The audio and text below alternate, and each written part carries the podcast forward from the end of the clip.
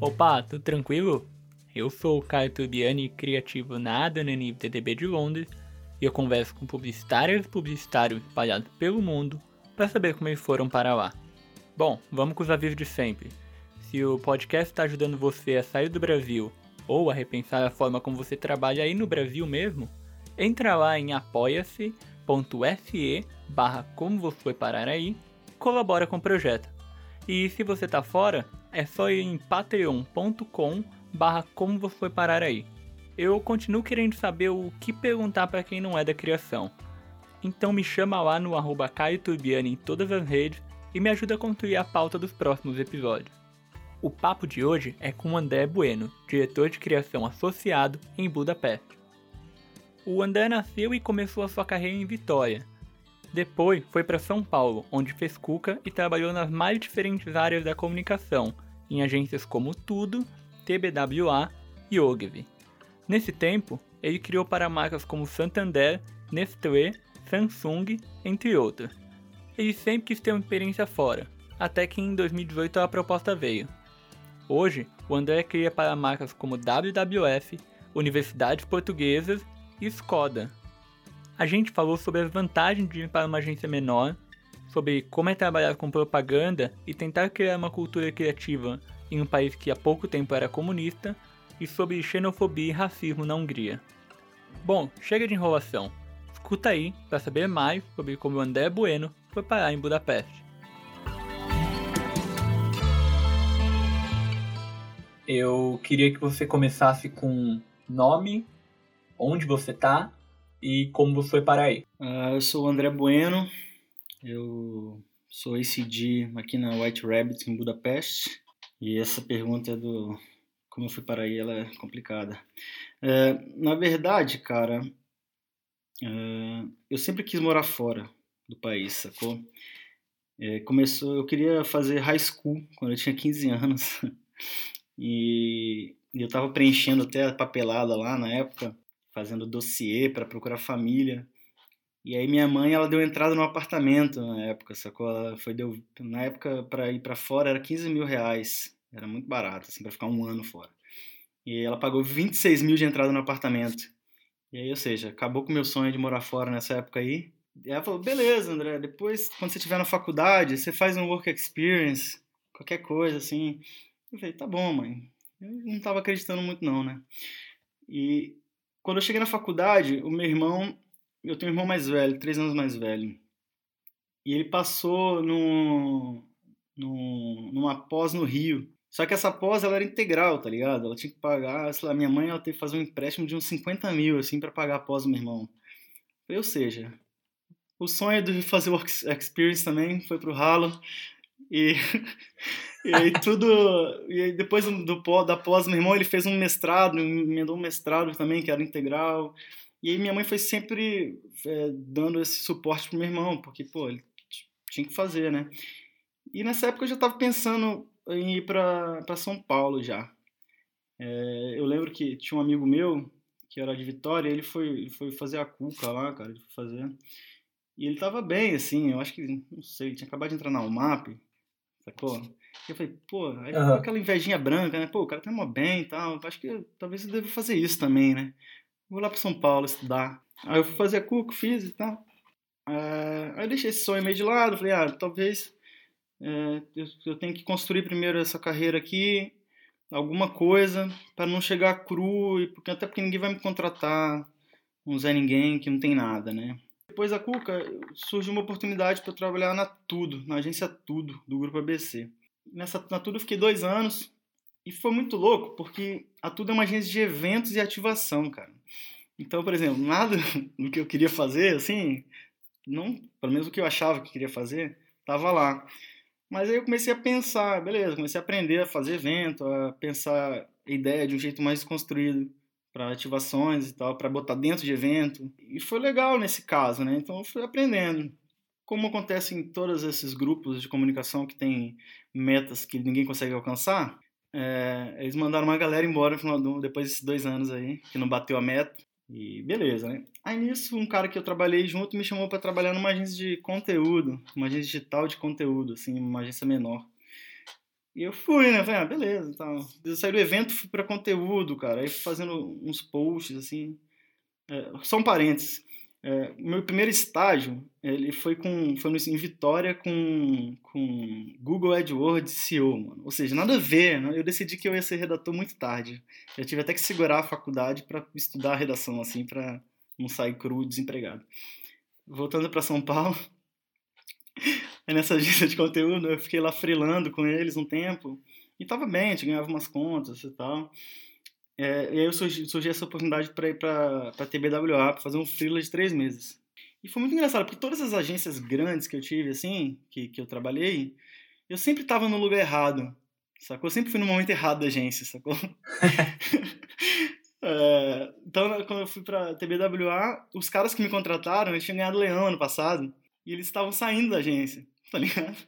Eu já entrei no primeiro mês, eu já fiquei órfão já do, do negócio e tal. E foi, mas foi, foi uma experiência estranha, mas legal. Eu conheci um monte de gente que tá hoje, que são um dos maiores líderes assim do mercado. Todo mundo era da mesma faixa etária lá, sacou? Um monte de gente espalhada pelo mundo. Todo mundo tava na, na TBW nessa época.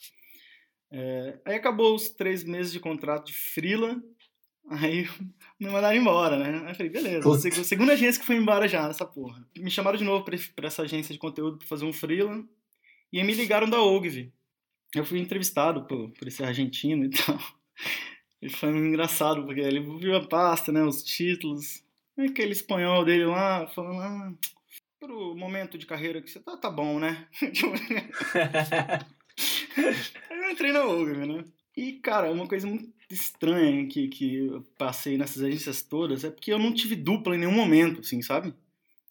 Isso é horrível, é horrível ficar sem dupla, porque você não tem, você não cria essa intimidade que você precisa para falar o que tem que ser falado durante o trabalho, entendeu? Isso é muito importante, na minha opinião. É, eu tava na UGF, só que o que a UGF me deu, assim, na época, a UGF também tava num momento estranho. Porque ela tava sem VP, sabe? Ela tava, eh, tava, tava só os diretores de criação, assim, sambando lá. E aí depois entrou o VP. Aí o VP foi fazendo a equipe dele. O primeiro, o primeiro job que eu entrei na OGV foi uma concorrência é, enorme, assim. E meu primeiro grande feito nessa, na OG foi ajudar a perder essa concorrência, tá ligado? Não, eu tô, eu tô falando uma concorrência enorme, tipo de, sei lá, 500 milhões de reais, sabe? Pra ser honesto, foi uma coisa de politicagem. Ou seja, a gente perdeu, mas não porque a gente fez um trabalho ruim. Mas enfim, a gente perdeu. Na OGV, o que eu ganhei na OGV, assim, foi o, foi o ritmo. Porque a OGV, ela tem essa coisa de de proatividade muito forte nele, assim, no DNA da UG. Então, cara, você tá lá, você trabalha pra caramba e tudo mais. O lado bom, eu acho que esse negócio, que você tem muitas visões, tem muitas cabeças muito boas lá na UGV, pessoas incríveis trabalhando e tá do lado, sabe? Então você tem acesso a esses caras de uma forma tranquila. E do outro lado é que, na época, eu não sei como tá hoje, tá? Na, eu acho que teve uma reestruturação lá, eu acho que hoje está melhor. Mas na época a gente trabalhava muito, sacou? Tipo, finais de semana, isso era horrível. Tanto que eu ganhei muito peso, assim. E até na época eu tava com. Teve um. Eu tava com uns problemas pessoais. Com, os meus problemas pessoais, eles estão muito ligados com a forma que eu crio também, sabe? Eu não, eu não consigo separar de uma forma muito fácil. Eu tento, por exemplo, ah, se eu tô passando por um momento ruim, a propaganda ela vai ser triste, entendeu? Então, se Sim. eu tô fazendo um momento feliz, eu, eu, tenho a abertura de fazer os dois. Mas, enfim, eu acho que isso me influencia bastante no jeito que eu, que eu trabalho. E aí, quando a gente perdeu essa conta, eles emitiram uma galera lá. Eu acho que em três meses eles emitiram 180 pessoas. Sacou? E eu fiquei, mano. Porque eu era barato pra caramba, né? É, eu fiquei lá sem, sem, sem dupla mesmo, duplando com os assistentes. É, aí depois eles, eles me transferiram para David. Eu fui emprestado para David. E foi legal, assim, mas ao mesmo tempo foi, foi um momento também diferente, assim, de... Não era... Era a David, eu, por exemplo, eu trabalhei com, com esses caras, o, com o Zamp e o Zaro lá que estão em Miami, sabe? Eles estavam na David de São Paulo ainda na época. Eles já estavam quase mudando para Miami nessa época. Então foi, foi interessante, mas é, eu peguei muito trabalho, eu ficava muito no, no, varejo, assim, da David, sabe? Então foi, foi muito engraçado, foi estranho, assim. Não vamos dizer engraçado, vamos falar estranho. E aí depois teve outras contas que perderam e tal, e teve um momento que eu saí, foi embora. E isso nessa época eu já estava pensando, eu já estava fazendo os movimentos de tentar. De... Isso foi em 2015, vai, que eu estava na OG. Em 2014, finalmente eu consegui realizar meu sonho de ficar um tempo fora. Juntei os meus, meus salarinhos de, de moleque na tudo, consegui tirar minhas férias e fui pro Canadá estudar inglês. Em 2014. Foi minha primeira experiência fora do país. E foi legal, falei, pô, legal morar fora, né? Porque 35 dias. Mas eu tive um gostinho do que era, assim, falei, caramba, sua mente, ela explode, né, quando você vai para algum lugar diferente. E eu comecei a prestar atenção nisso, né. E depois que eu voltei do Canadá, eu continuei fazendo minhas aulinhas semanais de inglês ali. É, um beijão pra Mônica, a Mônica salvou minha vida aí, ó, no inglês. A gente se juntava toda terça-feira, sete da manhã na, na padoca, ficava comendo pão e, tomando, e falando inglês durante uma hora. Essa era a minha aula, tá ligado? E quando eu saí da UGV, cara, todas as vezes que, que tem esses hiatos assim, eu sempre vou pra Vitória, né? Eu falo que Vitória é meu spa. Que o peso que eu ganho nas agências, eu vou pra Vitória perder, assim. aí eu fui pra, aí eu fui pra Vitória e aí me ligaram da, da Future Brand Macan. Aí eu falei, tá, vamos ver, beleza. Vai, me indicaram tal pra você, você não quer trabalhar aqui e tal. Eu fiz uma entrevista por Skype. A entrevista foi horrível porque a internet estava ruim, sabe? Eu não conseguia ouvir o cara, o cara não conseguia me ouvir.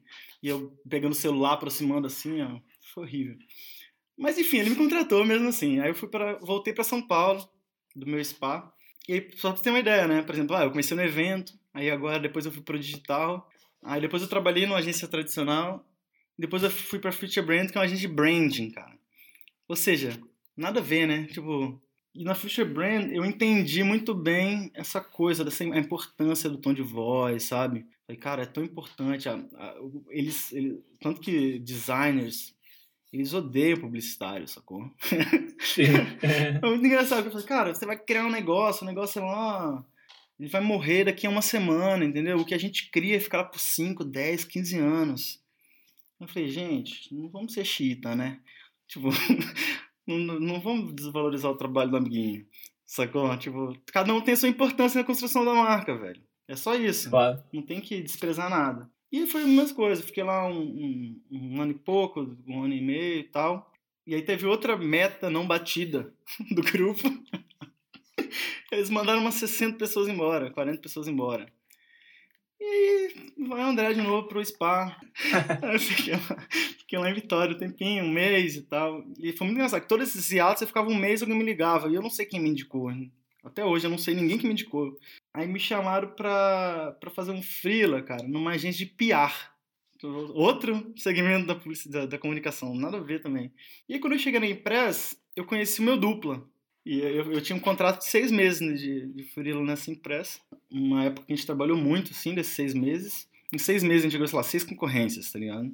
E gente, eu coloquei um monte de trabalho na rua nessa época. Assim, mais trabalho que eu coloquei em qualquer outra agência que eu passei, assim. Muito, muito estranho, sabe? É, não sei se é, sei lá, porque o critério de aprovação era um pouco menos, menos rigoroso, sabe? Porque eu tenho essa percepção, eu, eu, eu tenho essa percepção que as pessoas, elas têm, sei lá, elas, a UGV, as agências grandes, elas têm, elas estão atrás do ouro, sacou? O bronze não interessa. Então, muitas vezes tem as, as ideias boas lá que eles nem valorizam, porque eles acham que não vai ganhar, sabe? E essas agências, depois você percebe que, que, sei lá, quando chegar aqui na Hungria, eu vou te falar mais sobre isso. Que elas ganham. Eu só preciso escrever, cara. Todo mundo que vai os festivais estão para dar prêmio, só precisa escrever lá.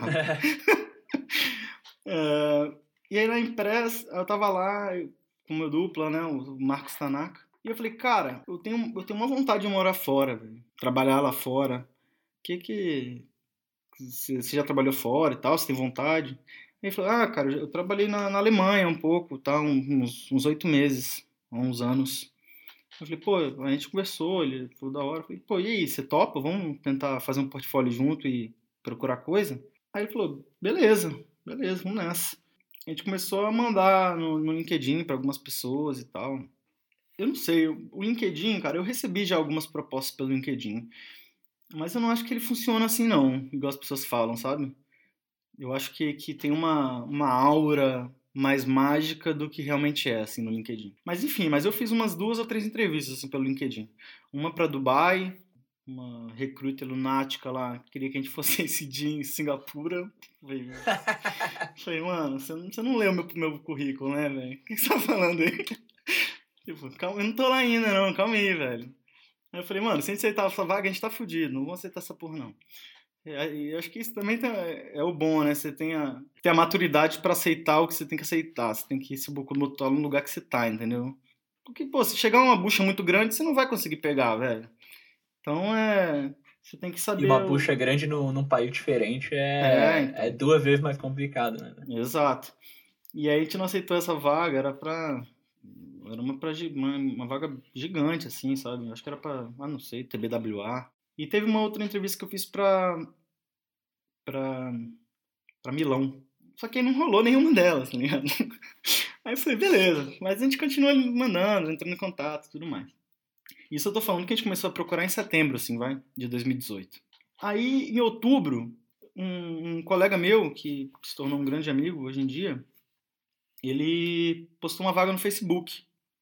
Só que, ó, tem uma agência da Hungria, independente, a agência mais premiada da Hungria, uma das mais premiadas da Europa, que ela tá querendo contratar uma dupla de brasileiros. Aí eu falei, uhum, printei o, o post, né, mandei pro meu duplo, falei, e aí, vou mandar, tá? Ele, manda, manda. Aí eu mandei falei, ah, eu tenho interesse, cara, e aí? E aí falou, ah, legal, manda o portfólio e tal. Ele falou a grana tudo mais. E vou te recomendar lá. Isso foi, sei lá, começo de outubro. Uma semana depois, o CCO daqui, da White Rabbit, entrou em contato com, com o Tanaka, no LinkedIn. E eles estavam trocando ideia, assim, já, isso aqui e tal. Não sei se é porque é agência pequena, sabe?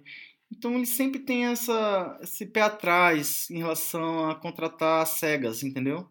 Claro. E aí eles fizeram, fazem uma, fazem uma coisa que eu não concordo tanto, mas que a gente se submeteu. Que eles fizeram um job test. E era um job casca pra cacete. Uma era uma concorrência para uma empresa de, de móveis aqui, e outra para criar uma estratégia digital para uma empresa de janela da Alemanha. Assim. O Tanaka estava trabalhando nessa época. O meu freela tinha acabado de acabar, Aí eu falei, não, beleza, mano, segura aí, eu vou fazer toda a estrutura, eu vou pensar aqui os conceitos, pensar, escrever tudo, e depois a gente se vira para levantar as paradas. Mas, mano, a gente tem que fazer essa concorrência, esses dois, dois trabalhos, em menos de uma semana, sacou? Tipo, passaram quinta-feira, quarta-feira tinha que estar tá lá. Foi muito sugado, entendeu? A gente se, Sim. A gente se ferrou. Não, falei, mano, se ferrou, velho. Mas tá tranquilo, vamos nessa.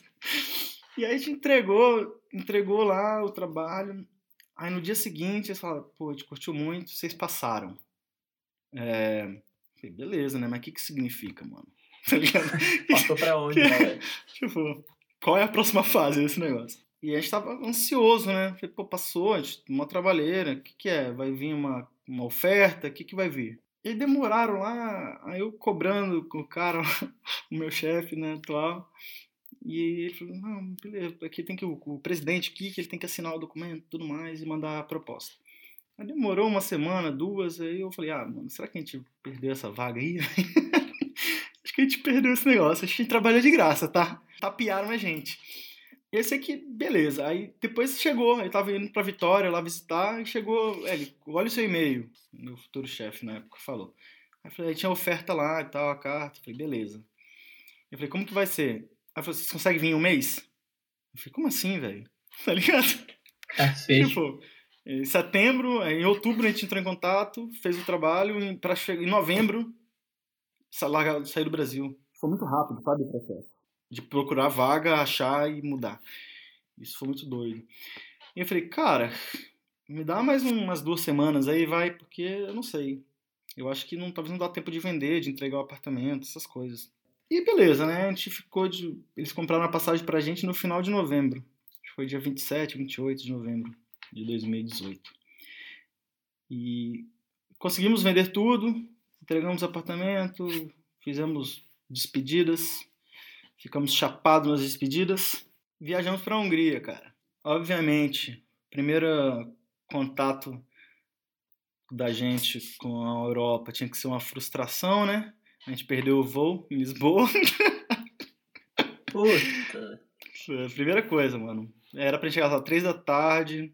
Só que a gente ficou, teve que ficar em Lisboa lá, a gente foi chegar na Hungria às 11 da noite, assim. E aí tava lá, o, o nosso chefe tava esperando lá a gente com uma plaquinha e tava frio pra cacete, cara. Juro. A gente já chegou aqui, tava menos um, sabe? Tava nevando, velho. Aí eu falei, puta merda. Beleza, eles trouxeram um casaquinho pra gente lá e deram carona até o apartamento que eles ajudaram a gente a escolher. Foram visitando e acho que isso foi bem legal da parte deles, assim. Eles ajudaram a gente quando a gente tava aqui, já tinha contrato de aluguel, já tava tudo certinho. E em relação a visto e tudo, eles que bancaram o visto de vocês, vocês não tinham cidadania? Sim, não, nenhum de nós temos. Mas eles bancaram, eles começaram o processo. É, inclusive essa história é até engraçada, mas foi traumática uma, uma, antigamente. É, a gente foi dar, a gente começou a vir para cá e a gente ficou meio de frila assim, né? Até sair o, o, visto, né? Então a gente ficou eh, meio trabalhando aqui e tal, e eles deram entrada no processo. Mas eles erraram o processo, mano. Tá ligado? O primeiro documento que eles têm que submeter à embaixada, eles erraram, preencheram errado. E aí, três meses depois, o visto foi negado. aí, enfim, aí eles quiseram fazer a coisa do jeito certo e contrataram uma advogada. E ela foi tentar remedar o processo lá, mas deu que o processo já estava cagado da primeira vez. E a gente foi negado de novo. E a embaixada deu um mês pra gente sair do país, cara. Gente, depois de sete meses no país, eles deram um mês pra gente sair do país. Carimbaram lá nossos passaportes lá com. Eu solenemente expulso você do país. Você tem um mês pra sair. e beleza, vamos lá. E aí eu tava puto, né? Porque eu tava tendo uma vida muito boa na Hungria nesses sete meses, sabe? Eu tava tranquilo, eu, eu, sou, eu sou muito ansioso, assim, por natureza. E durante esse tempo eu não tive mais ansiedade, sabe? Eu fiquei sete meses totalmente tranquilo, assim. Foi. Tava super adaptado já. Então eles pagaram nossa passagem e fomos pro Brasil, para aplicar do Brasil o visto, cara. Aí eu fiquei em Vitória, meu, meu duplo ficou em São Paulo. E a gente ficou nesse mesmo esquema, meio freelancer, assim, para eles, de lá, até o visto sair. Mas uma coisa que eu posso falar que, que o Brasil foi excelente, sim, é, foi para minha vida pessoal. Talvez por conta também do, do fuso horário, o expediente de trabalho acabava uma da tarde, duas da tarde, então eu tinha bastante tempo para focar na minha vida pessoal e tudo mais. Inclusive conheci minha namorada lá. E a gente ficou lá sete meses, e era para ser três meses, ficou sete. E saiu visto. Fomos nos preparando de novo para voltar, né? choros coletivos, preparando um, um, possível relacionamento à distância aí. e pegamos o voo e voltamos em fevereiro desse ano. Chegamos dia 1 de fevereiro. E a gente estava tudo certinho, com visto certinho, não deu problema nenhum. E, e é muito engraçado, né? Que pode perceber que tu, todas as viagens que a gente fez parece Game of Thrones isso aqui, véio, porque a gente só chega no inverno. Winter is always coming pra gente. Tá ligado? e a gente voltou no inverno de novo, um frio desgraçado. E aí o que acontece depois de dois meses? Quarentena, né? Covid, pandemia. De novo trabalhando de casa. Juro, cara. Eu falei, porra, se eu ficasse, eu ficava do Brasil. Sim. Mas enfim. Mas esse, esses primeiros sete meses antes de acontecer toda essa reviravolta do visto, assim, como é que foi esse começo para vocês, assim, de de chegar como uma dupla do Brasil em outro país e uh, é, acho que apesar de o dupla brasileiro facilitar muito na hora de você ter ideias, às vezes quando você vai apresentar e você tem que traduzir, uh, as coisas acabam não fazendo sentido ou as pessoas não têm a mesma referência. Como é que foi essa adaptação sua e, e de trabalho com o dupla brasileiro dentro da agência, assim, e como que a agência recebeu você? Cara, eu, eu acredito que eles receberam a gente de um jeito muito positivo, sabe? Os primeiros dias foram estranhos por conta disso. Nossa, extraterrestre, sabe? Nunca viram ninguém no Brasil e tal. É... Mas eles viram que a vibe, a nossa vibe, assim, ela é uma vibe muito positiva, sabe? Então, para a equipe, isso foi muito bom para a equipe com o tempo. Mas esse comecinho foi estranho, porque a galera, eles são muito calados. Todo mundo fica muito no trabalhinho dele, no, no quadradinho deles ali. E, e a gente, eu, eu digo por mim, né? Meu duplo ele é calado também. Eu sou mais expansivo, assim, eu sou eu, eu falo, falo besteira, eu zoo as pessoas, eu tento deixar o clima muito bom, porque eu acho que isso é muito importante para pra gente, assim, em geral. E funciona, eu acredito que isso funcionou bastante. Mas a gente se adaptou muito rápido, cara. É, como eu te disse, a gente tinha conhecido é, um amigo, ele, tem um, ele tinha uma amiga em comum é, que morava aqui na Hungria, que ela é de publicidade também, inclusive, e ela apresentou a gente para um grupo de brasileiros. Então, logo na primeira semana, a gente já estava meio adaptado com a cidade, porque esses brasileiros meio que fizeram sala pra gente. E a agência, os chefes, eles receberam a gente muito bem. E uma coisa que, que a gente teve que se adaptar fácil, é, por exemplo, eu, nos primeiros jobs, assim, é que trocadilho não funcionava, mano. Entendeu? Não funcionava. Nem em inglês. Entendeu? Porque eu, um trocadilho em inglês ele ia ter que ser traduzido para o húngaro. Sacou? Então tem, eram, eram dois layers de, de, de tradução aí que tinham que estavam no, no jogo. E eu, a gente aprendeu desde o começo, assim, é, foi uma coisa que até inclusive o meu chefe, um dos meus chefes falou, tenta focar muito na mensagem e menos no craft da mensagem. Sacou? Porque a sua mensagem, o craft ele vai se perder na tradução. Entendeu? Por isso que, como acontece em, em outros países, que tem o concept, né? Que ele traduz as coisas para a língua local. E aqui é muito isso. Então a gente aprendeu muito a usar, a se apegar na universalidade do, da ideia. Então a gente começou a pensar a ideia de uma forma muito mais universal, com insight muito mais humano, e pensar menos na localidade, assim, sabe? Então a regionalização se perdeu e a gente começou a pensar ideias de uma forma mais global. E acho que esse foi o maior aprendizado que eu, que eu tive assim do, desse começo, que foi um choque. Claro, tirando a dor de cabeça até o inglês se ajustar nos dois primeiros meses, né? Só o listening direto ali, ó, tomando, tomando porrada o tempo inteiro. Aí tem uma hora que parou, eu falei, graças a Deus. É, aí depois, quando voltou pro Brasil, que mas não falava inglês mais, né, só ficava escrevendo. Aí de novo, tive umas duas semanas ali de dor de cabeça que foram cruciais ali, é, mas que de adaptação. Mas eu acho que muito isso, eu acho que o maior aprendizado foi isso, cara. Quando você trabalha em mercados que são muito diferentes do seu, que você não conhece, você não consegue. Você traz o seu estilo, obviamente, todo o seu background, mas você não consegue pensar ideias regionais, porque você não sabe nada da cultura ainda. Entendeu? Talvez você, você já mora em Londres há um tempo, você tem mais um conhecimento cultural, e, e, talvez o caso, no seu caso, o problema seja mais usar o vocabulário de Londres para criar e tudo mais. E aqui eu não sei o vocabulário dele, entendeu? A língua é totalmente desconhecida, é uma língua que eu não tenho pretensão nenhuma, eu não tenho vontade nenhuma de aprender. Meu chefe falou para não aprender porque é perda de tempo, tá ligado? então. Não, e ainda o fato de você estar tá com um dupla que não é daí, né? Eu, eu, me ajuda muito a minha dupla ser daqui e dar essa, essa adaptada, assim, e às vezes falar, cara, isso aqui nem eu tô entendendo, então não vai fazer sentido. Ou isso aqui não é engraçado. Às vezes acontece, é. tipo, o que é engraçado pra gente no Brasil talvez não seja engraçado para outras pessoas em outro país, ou talvez seja até ofensivo. Então, acho que isso que você falou, você se pega muito no, na mensagem crua, assim. Ah, é, tem, tem algum, alguma coisa de inteligência nessa frase, ou tem alguma coisa dita de uma forma que ninguém nunca disse sobre alguma coisa que ninguém nunca prestou atenção. Então, é um trabalho mais de imersão e menos de, de polir, né? Você falou menos, menos de craft, assim, e mais de você é deixar a, a, coisa bruta, ela já é boa, né? Ela tem que ser boa daquele exato, jeito. Exato, exato. É, é, eu acho que é uma imersão não cultural, sabe? Mas é mais uma imersão em você mesmo para você descobrir o que, que é a verdade humana a, atrás desse produto, sabe?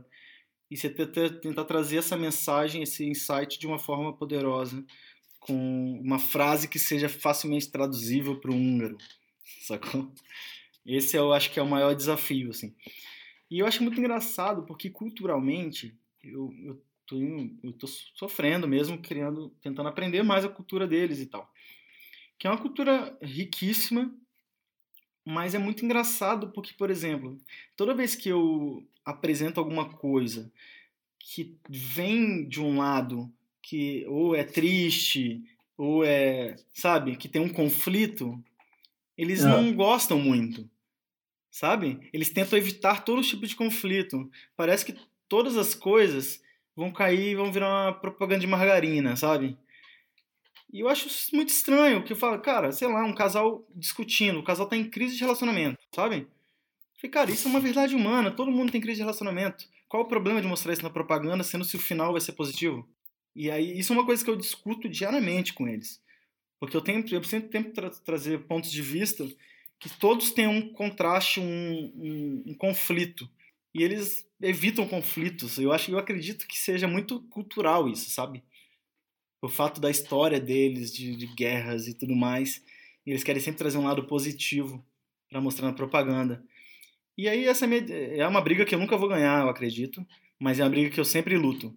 Eu sempre vou trazer a primeira coisa com conflito e eles vão tentando matar, vão matar até eu falar, beleza, o que, que você quer?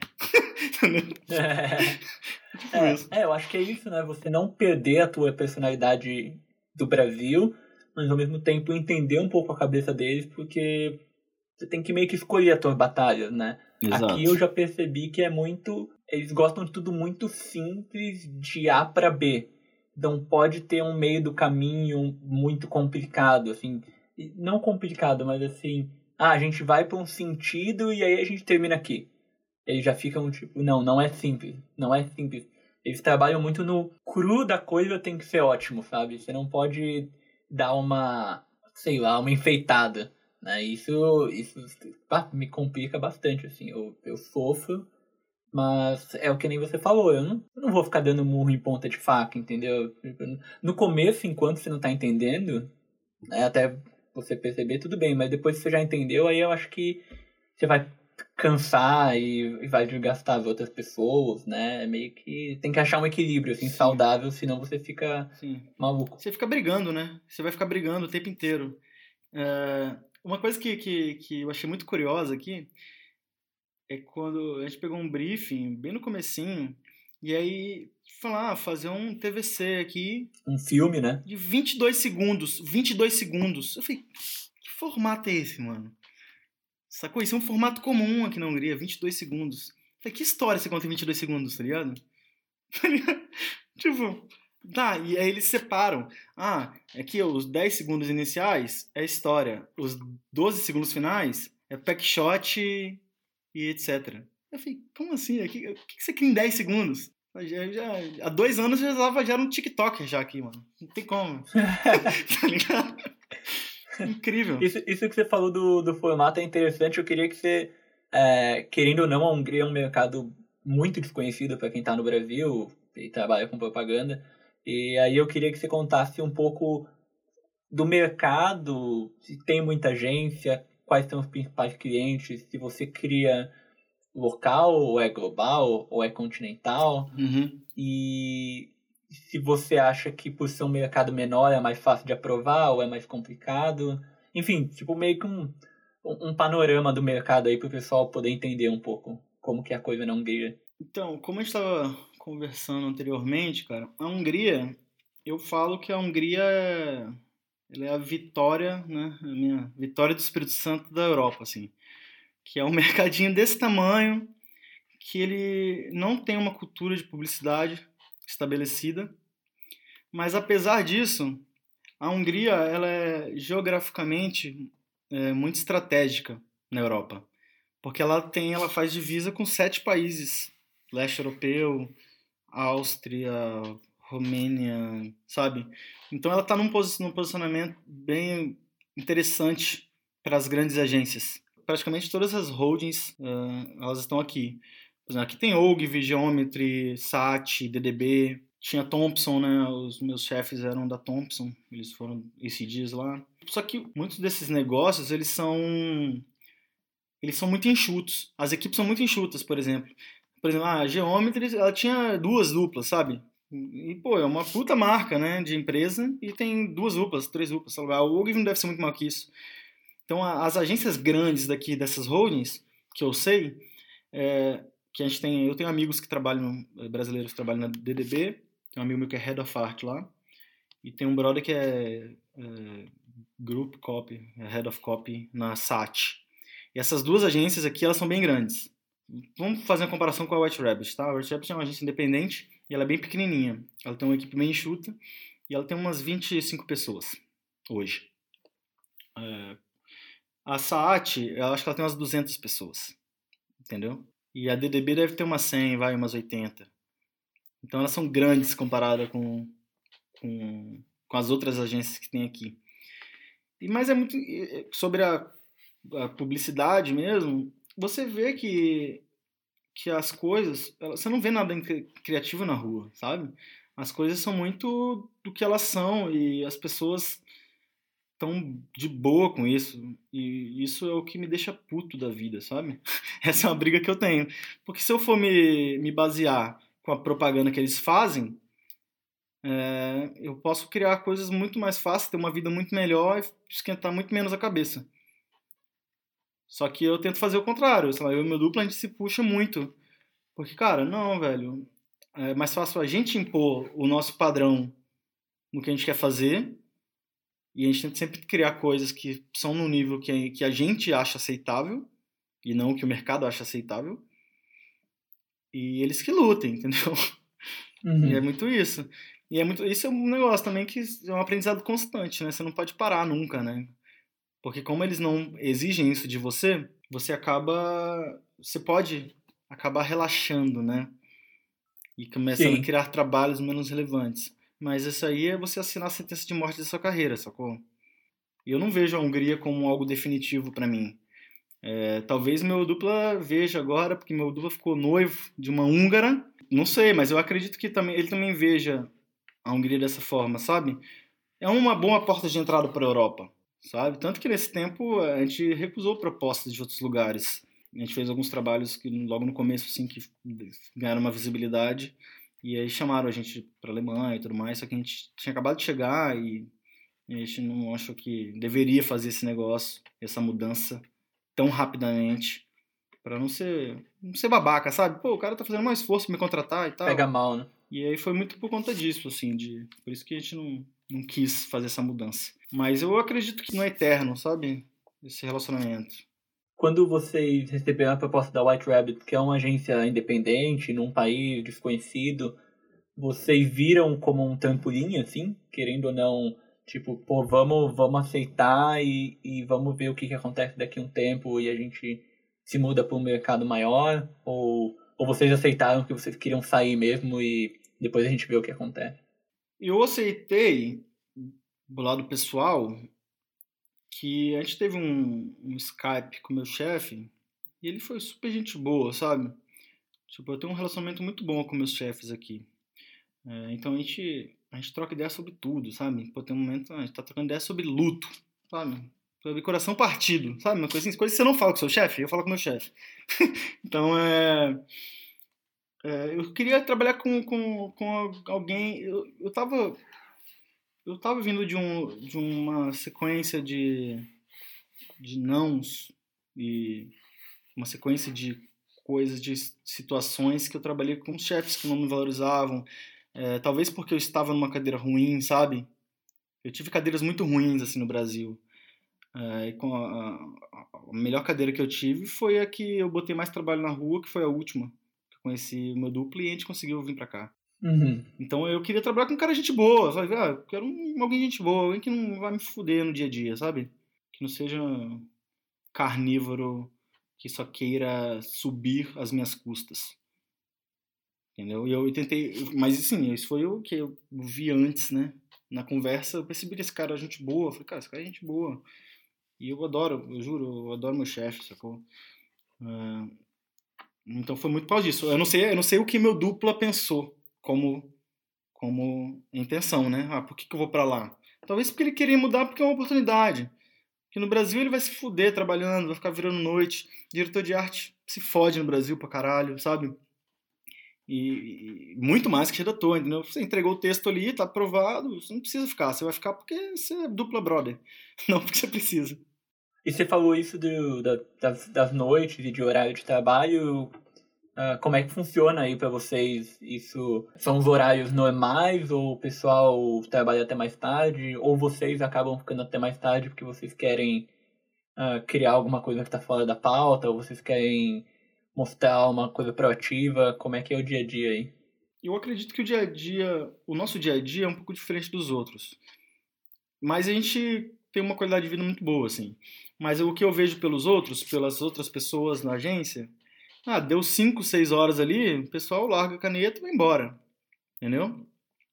Obviamente, como em todo lugar, é, não em todo lugar, né? Em algumas vezes do Brasil, o pessoal olha de, de canto de olho, assim, porque você está saindo 7 horas da noite, né? 8 horas da noite, acho estranho. Mas, é, obviamente, tem momentos que você tem que ficar mais tempo, sabe? Tá numa concorrência e tudo mais, você sabe que você não vai conseguir entregar. Mas se você não tem essa pauta apertada de uma forma você não precisa ficar de jeito nenhum. E, e a gente tenta muito. Eu acho que as ideias de proatividade, cara, a gente tenta muito durante os jobs, sabe? A gente tá fazendo um job e, porra, você tenta mostrar. É, foi inclusive, inclusive é um, um, conselho de um, do Fábio lá, que me deu aula na Cuca. Ele sempre falava assim: faz o job dos caras, vai. faz o job do jeito que eles pedem e apresenta uma coisa extra, uma coisa que você, que você quer apresentar. Isso é uma coisa, foi quase um, um mantra, assim, em todas as coisas que eu fiz, assim. É, então, quando eu tô pensando as coisas que são pro job, eu acabo pensando coisas que eu gostaria de fazer para esse job. E acaba virando um monte de ideia de gaveta, no fim. Sacou? Isso é muito bom, acredito. E acho que é o melhor jeito que eu, que eu, que eu criei, assim, para ter ideia de gaveta. Porque eu não quero ficar até 10, 11 horas da noite criando coisa fantasma, tá ligado? A menos que, sei lá, já aprovou, aprovou a proatividade e a gente fica fazendo. Aí é outro esquema. Que aí você vai ter que ali, não vai entrar na pauta, entendeu? A pauta tá fechada com as coisas do dia a dia.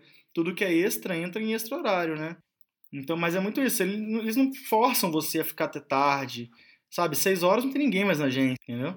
Entendi. É, é tem um equilíbrio melhor de, de vida pessoal e, Sim. e vida profissional, assim que aconteceu durante essa pandemia aí, o que tem acontecido, é que a flexibilização dos horários de lugares de trabalho tá ajudando ainda mais isso, sabe? Porque, pô, você só precisa fazer o seu trampo. Ele não sabe a hora que você tá trabalhando se você estiver em casa. Entendeu? Claro. Você tem que entregar no horário que ele pediu. Se você vai ficar extra horário, você vai começar a trabalhar 11 horas da manhã, porque você sabe o que, você, o que você consegue fazer, o que você precisa fazer, você consegue fazer, sabe? Você vai fazer. Mas eu acredito muito nisso, do, do... Você não tem que forçar o cara a ficar o tempo extra, sabe? Se ele tá entregando o que ele precisa te entregar, mano, você não força o cara. Porque não vai atrapalhar a vida pessoal do cara por conta da empresa, tá ligado? Não deve fazer isso. Deixa o cara viver, até retroalimentação, né, também, né? Tudo que a gente ouve tanto nesse mercado, né, de Cara, se o cara não vive, ele não vai ter insumo para criar, sabe? Mas aqui eles são mais chiitas em relação a isso. Eu acredito que. Com certeza, Londres é muito mais chiita do que aqui, eu acredito. Mas das seis horas é porque. Talvez porque as pessoas aqui, eu acredito, não têm essa ambição que a gente tem. De fazer trabalhos muito melhores, de fazer um trabalho que pode mudar a sua carreira, sabe? E eu vejo muito isso, assim. Eu acho que eu, eu sei que se eu fizer só o dia a dia, isso não vai mudar minha carreira, sabe? Porque a, o, o mercado ele não permite que o meu dia a dia seja muito criativo. Isso é, eu sei, é, é triste, é triste, né? Falar isso, né? Mas é isso. Aí a gente tenta o que a gente tem de tempo extra, sem atrapalhar nossa vida pessoal, até porque agora meu Dudu lá tá noivo, eu não quero atrapalhar os caras, entendeu? Não quero que ele tenha que ficar na agência criando uma parada, porque, pô, vai curtir sua noiva, vai tomar uma cerveja, entendeu? Aproveita que a cerveja na, na Hungria é barata, tá ligado? Vai dar uma volta no Rio. Vocês, como, como dupla que tem esse, essa mentalidade um pouco diferente, vocês conseguem trazer o resto da agência com vocês, assim? Ou a galera aí um pouco assim do, do, teu relacionamento com o pessoal das agências e se você consegue trazer a galera para esse lado e, e, mudar a mentalidade deles, assim, porque como você tá como diretor de criação associado, né? Uh, como que o pessoal te encara, assim, do tipo, puta, esse cara tá pedindo para eu fazer muito mais, só que eu não tenho saco e eu quero ir para casa, ou para que que eu vou fazer isso, para que que eu vou ganhar um prêmio se para mim não faz a menor diferença? Vocês conseguiram botar essa mentalidade na agência de forma saudável assim ou, ou também é uma luta? Eu acho que é uma luta constante, mas o, por exemplo, eles me promoveram é, depois que eles viram que eu já estava fazendo esse trabalho, sabe? Quando a gente chegou aqui, a gente viu que, pô, a galera. Eles eram muito. Cara, eles tinham a vidinha deles ali, mas às vezes por fato que a gente falou de ser um país que veio do comunismo, que teve uma outra criação, uma criação mais rígida, sabe, mais patriarcal. E às vezes eles, eles perdem o tato de lidar com as pessoas. E eu acho isso um absurdo, às vezes, sabe? Então, quando eu vi que, que muita, algumas vezes eles perdiam o tato, eu comecei a me envolver e tomar porrada pra, em vez das pessoas. Proteger a tua equipe, né? É, eu não era, né? Eu não, não era nada na época, mas eu já protegia. Tanto que, por exemplo, é, foi, quando, foi durante a quarentena que eu criei esse grupo do Facebook, só da criação, assim. Que eu falei, gente, esse grupo aqui é um grupo para inutilidades, entendeu? Eu quero que, que zoeira, manda meme. Pô, se eu falar pra tirar selfie, todo mundo tira selfie manda. E, e é isso, sacou? Não, aqui é o grupo para vocês fugirem do trabalho. Sacou? E foi, foi, foi muito engraçado também, porque, por exemplo, durante essa época, tava todo mundo com medo de perder emprego, né? Porque tava rolando muitas demissões, empresas daqui demitindo 60 pessoas, sabe? Fusões acontecendo. Quando eles travavam no job, que cara, você não vai conseguir fazer esse job agora. Entendeu? Qual, qual o seu prazo? Dois dias? Beleza, sei lá, vai. Foca no seu trabalho, no seu projeto pessoal agora. Só que você escreve poesia, né? Escreve umas poesias aí. É você que gosta de stand-up, pô, trabalha no seu próximo set aí de stand-up. E aí amanhã vocês me, vocês me trazem algumas coisas. E aí, mas aí eu pensei, isso, cara, isso é uma tática que eu vi que funciona tá ligado? Porque foi uma tática muito alternativa que eu pensei, mas no fim, qual que é a ideia?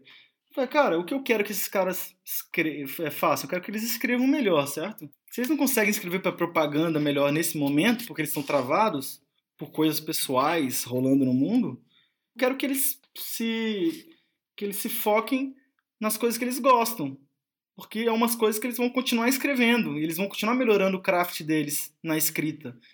E aí depois isso vai voltar para publicidade de um jeito muito mais forte. E sempre funcionou assim. E outras coisas que eu tento fazer também é, é a galera aqui, eles não são é, nerd igual a gente, sabe? Eles não pesquisam sobre referências, coisas assim. Então eu tento fazer workshops, sabe? Por exemplo, ah, eu fiz um workshop. De apresentar coisa para eles. Exato, coisas que foram feitas, coisas que vocês fizeram, sabe? Dado em nível.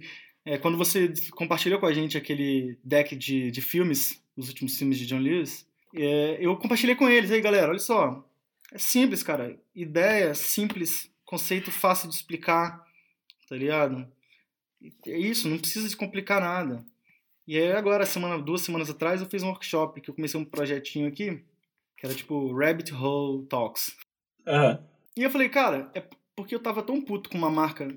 A gente tava trabalhando com uma marca de roupa aqui, que eles estavam fazendo coisas tão velhas, sabe? Coisas que eu comecei a fazer em 2009, post de Facebook estático. Só que falei, não vai funcionar essa merda, entendeu? E eu só eu fiz um workshop que era, cara, ó, é, digital, influencers e social media. Peguei 12 cases. E eu colocava uma claquete ali, eu falava, gente, às vezes a melhor forma de usar influencer é não usando eles eu mostrava um case que dizia isso. Social media é você criar oportunidades para a galera se engajar, sabe? Aí criar, botava um case que dizia isso. Então eu colocava várias claquetes de forma de que ia abrangendo todo esse universo e mostrava um case, a maioria deles premiados e tal, que eles nunca tinham visto, cara. Sabe? O mínimo, velho, dá um Google. E eu tô tentando fazer isso, trazer um pouco mais para a equipe coisas que gostam, que eu tenho inveja, sabe? Coisas que que são super legais e fáceis e que não dependem de budget do mercado local. Porque eu falei, cara, esquece o budget. Essa é a primeira coisa que eu botei para eles. Foda-se o dinheiro, entendeu? Foca na ideia. Porque se a execução que você quer fazer, você não tem dinheiro para ela, você vai conseguir achar uma execução mais barata se você tem a ideia. E aí eles entenderam esse negócio. Falei, porra. Aí eles ficaram até me zoando, porque eu, eles fizeram um, um boomerang comigo aqui, que eu, eu botei. Gente, tudo é um post. Qualquer merda é um post, entendeu? Se fizer um evento de tatuagem, isso vai virar um post. Se você fizer um, uma live, isso é um post. Entendeu? O post, ele tá ali, ele é um formato. Só que dentro desse post tem milhares de formatos que você pode trabalhar. Então não foca no, no estático, bonitinho, quadradinho, que às vezes não vai, vai passar despercebido. Isso que você está fazendo para um país com uma cultura diferente, e no Brasil a gente tem essa cultura de atrás de referência, e, e ouvir podcast de publicidade, e assistir Mad Men, eu nunca vi, mas o que é muitas vezes pode ser ruim, porque a gente acaba ficando viciado e, e criando numa linguagem que só a publicidade entende, mas de você poder mostrar para eles e colocar todo mundo em, meio que em pé de igualdade, assim, igualdade de critérios, né? E, e, de um jeito diplomático, assim, né? Não chegar e falar, cara, você tem que ver isso daqui. Não, eu vou fazer um, uma série de bate-papo aqui e vou, é, de uma forma bem, bem suave, Exato. tentar mostrar que eles teriam que estar tá nesse nível aqui, ou eles precisam ver essas coisas, né? Porque se você, se você não escolher as batalhas e, e você não lutar de um jeito bem bem suave mesmo, porque você é estrangeiro, né, cara? É muito fácil as pessoas olharem e falarem, velho, você, tá louco, você não encaixa aqui, a gente não, a gente vai te fritar, entendeu? Tipo treinador de futebol. Assim. Exato. Exato. Foi muito engraçado que, por exemplo, eu criei, eu criei esse, esse eventinho, é um evento que é mensal, sabe? Todo mês eu vou fazer alguma coisa, assim. E aí eu falei, gente, eu vou fazer esse evento aqui, ó. Ele vai acontecer semana que vem, quarta-feira, de 5 a 6 da tarde, entendeu? Então eu, eu, eu, quero que não só os criativos, mas os accounts vão também, porque eu acho que é importante para eles bastante na hora de vender as ideias. Sim, é o atendimento ter uma noção também. Exato, completamente. Ainda mais como que eu te disse, isso aqui é uma agência de atendimento, sacou? É uma agência que o atendimento ele tem muito poder. Então, quanto mais eles estiverem dentro do que a gente estiver criando e que propor para eles, ele fala, porra, legal, isso é legal, eu acho que eu vou propor isso pro cliente então.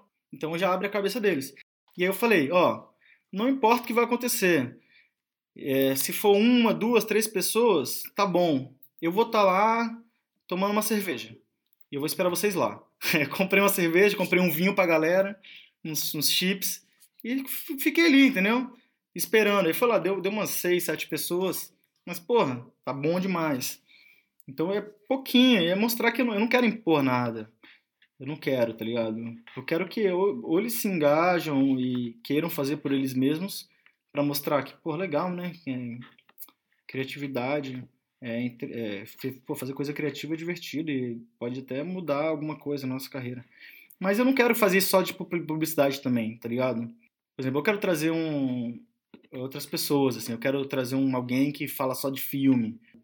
Sei lá, por exemplo, ah, sei lá, vou convidar a Carol aí que você entrevistou no último no pra Carol falar só sobre o dos curtas dela, sabe? Sair da publicidade, trazer outra coisa. Falar, lá, trazer um poeta para escrever sobre só sobre jeito de escrever, entendeu? Então trazer outras coisas. Se você quiser me indicar situações, pessoas também, vai ser ótimo. Ah, isso, é, isso é legal, cara. Eu acho que isso é bacana por você estar tá numa agência pequena, sem demérito nenhuma, de número de pessoas pequeno, você tem espaço para isso. Enquanto que você está numa agência de 400 pessoas, é, tem, é muito difícil, é muita burocracia, é um monte de gente aprovando e acho que isso é bacana, sabe? Você tá num lugar que te dá esse espaço, assim. E falando um pouco sobre essa, essa coisa de processos, assim, eu queria saber como que funciona aí é, é muita reunião para sair um trabalho, você sua equipe pode apresentar em rascunho, qual que é o grau de exigência deles assim para ver uma, uma primeira ideia assim? É, isso depende muito do, do que é a ideia, no caso, porque como eu disse, o dia a dia ele é muito quem toma muita conta é o presidente e a diretora de conta. É, e quando a ideia é de proatividade, quem toma conta são os CCOs ou proatividade ou concorrências, né? É, a gente, pô, o que a gente começou fazendo aqui, cara, eles tinham um template básico de apresentação para cliente, assim. Quando a gente entrou, a gente não sabia muito o processo, sabe? A gente sempre tentava provar com os nossos CCOs, e aí depois chegava no atendimento e a gente descobria que, que no dia a dia eles não estavam nem sabendo desse job, sabe? Eu falei, falei porra, mano, você tá de sacanagem comigo, né, velho? Porra, me deixou vendido aqui, velho. E a gente tá dando porrada de graça. É, mas o que a gente começou a fazer, a gente começou a botar os nossos keynotes, assim, sabe? Mas não para provar ideia. Provar ideia, cara, é, a gente escreve a ideia, escreve o nome da ideia, escreve uma, um subtítulo da ideia, insight, ideia, como funciona, fecha mecânica. A gente apresenta assim. Às vezes, em reuniões, é, eu apresento só conceito. Só o conceito. Assim, cara, é, é essa a, a campanha de. Igual a gente está participando agora de um, pitch, de um pitch global aqui, de uma marca de remédio. E aí eu falei, gente, vai ser o seguinte, eu vou nessa reunião aí, eu só vou apresentar o conceito para vocês. Vocês não vão ver nada de visual, nada.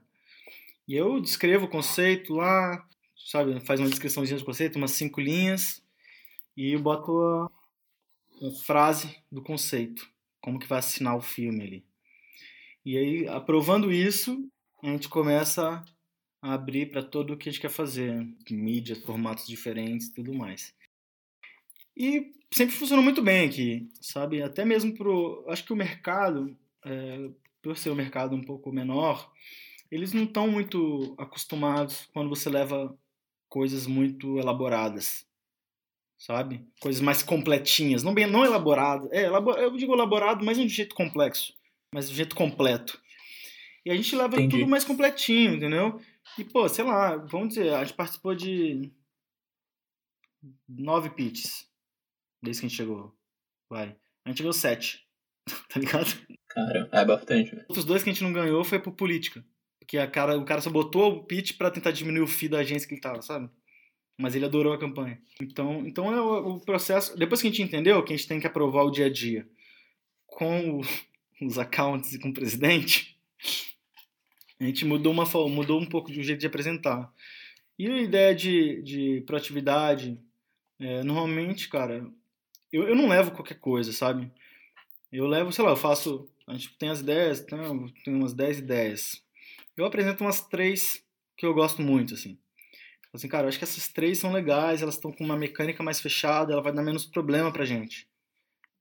E, e é mais. Eu, elas às vezes elas são negadas e tal, é, mas a gente também tem uma taxa de aprovação, vai, bota uns 40, 60 aí, vai. Eles aprovam 40, 50% do que a gente aprova. 40%, vai, para aumentar um pouco o sarrafo aí, para valorizar meus chefes aí, vai. Mas é muito isso. É, mas eu acredito que o processo é muito esse que a gente, que a gente criou. Que a, é, dependendo para quem a gente vai acreditar, apresentar, a gente primeiro aprova o conceito, se eles gostam do conceito, a gente desenvolve. E a gente queria, sei lá, que visuals, sacou? Ou mood boards. Nada mood... de layout bonito, ótimo, finalizado, que nem no Brasil. Ou mood boards, tá ligado? Você deve trabalhar muito com mood boards, né?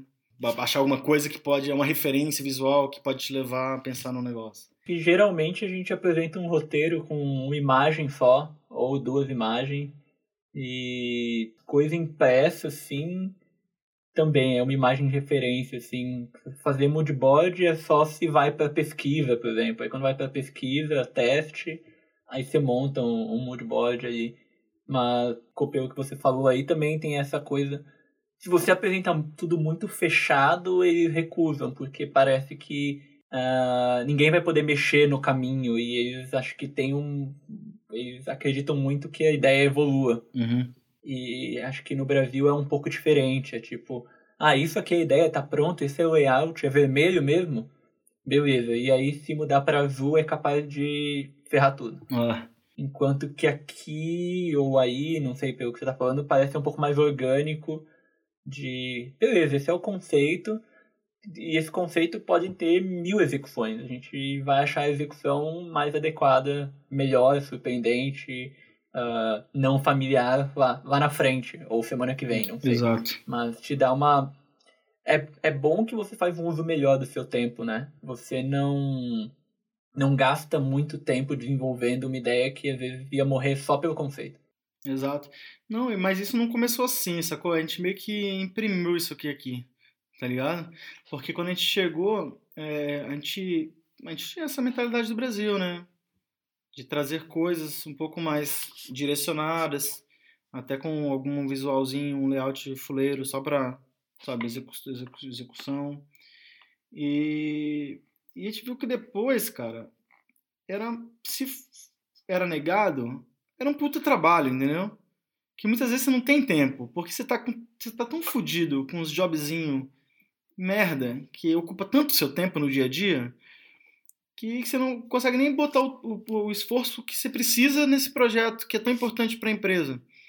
Entendeu? Então, a gente, quando a gente mudou essa forma de apresentar, apresentar mais conceito primeiro, aprovar conceito, trazer visual, aprovou visual, e agora vamos embora para o carnaval, para pensar 360 aí, na, na coisa toda, é, ativação digital, tudo. Então, beleza. É, até você entender como funciona é, é muito sofrido o começo, né? Acho que eu, eu costumo comparar com futebol, assim, é, o campo é igual, a bola é igual, mas o jeito que jogam é totalmente diferente em vários lugares. Exato. Então você.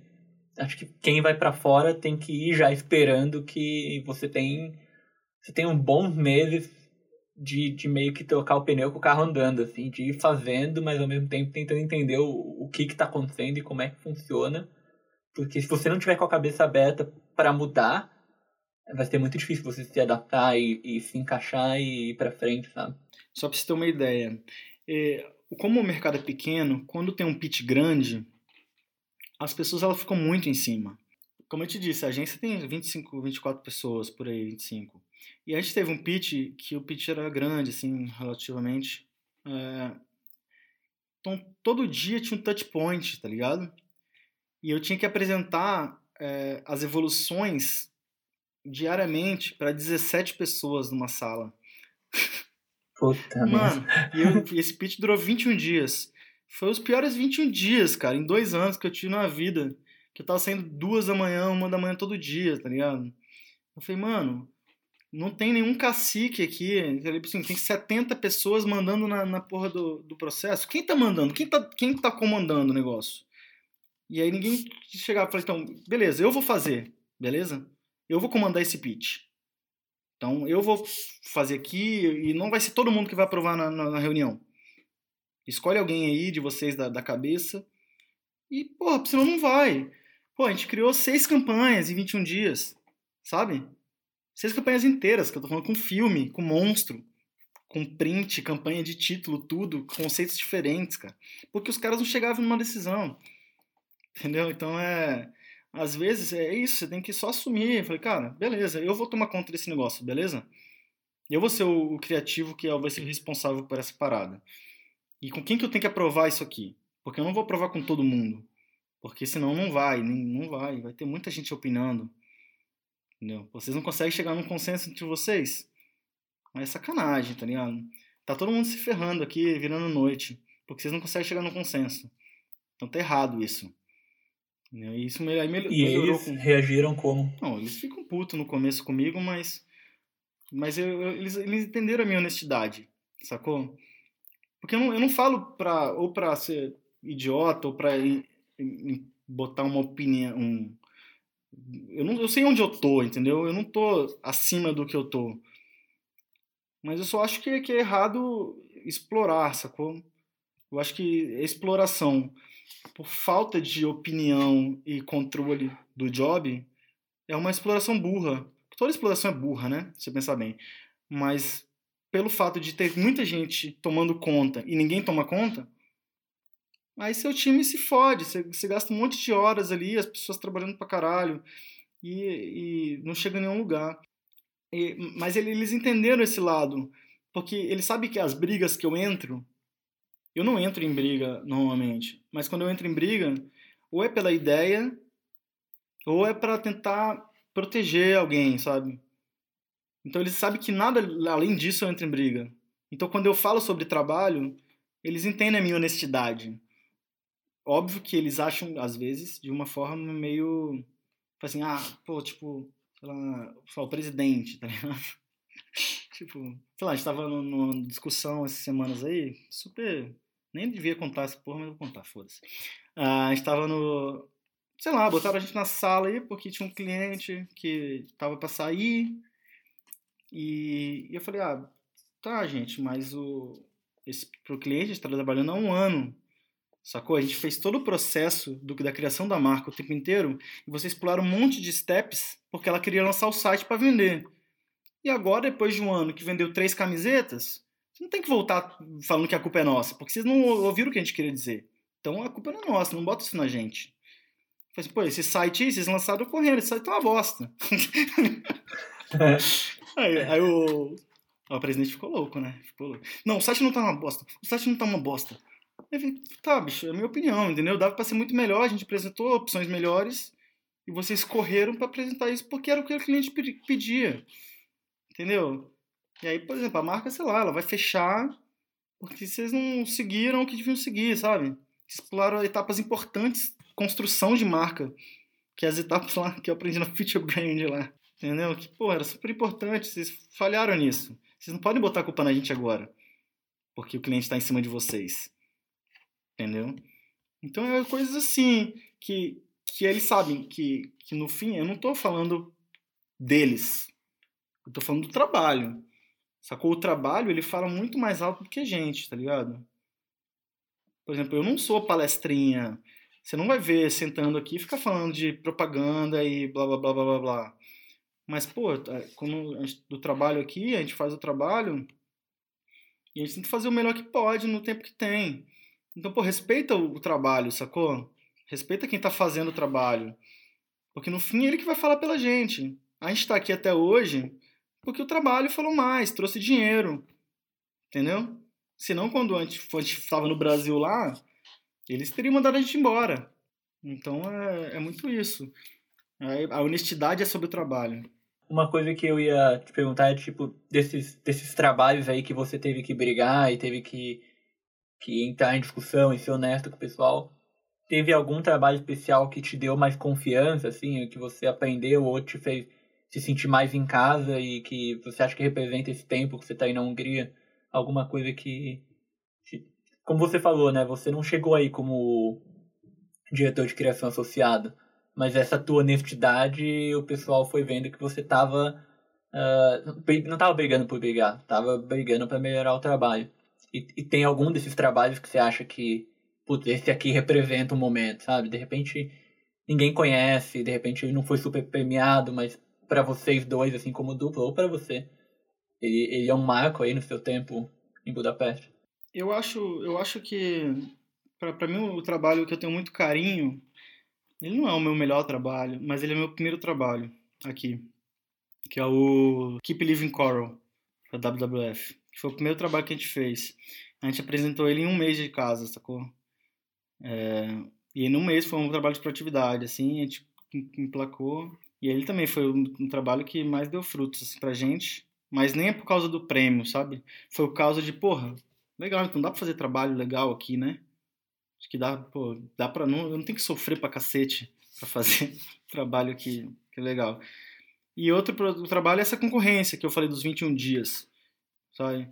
Que foi um, uma concorrência que eu, eu, eu pensei, cara, não quero me fuder desse jeito o tempo inteiro, sabe? e foi quando eu tentei não é, extrapolar o, o poder ou a palavra, mas é tentar botar as coisas, no, os pingos nos is e falar, cara, beleza, vamos fazer.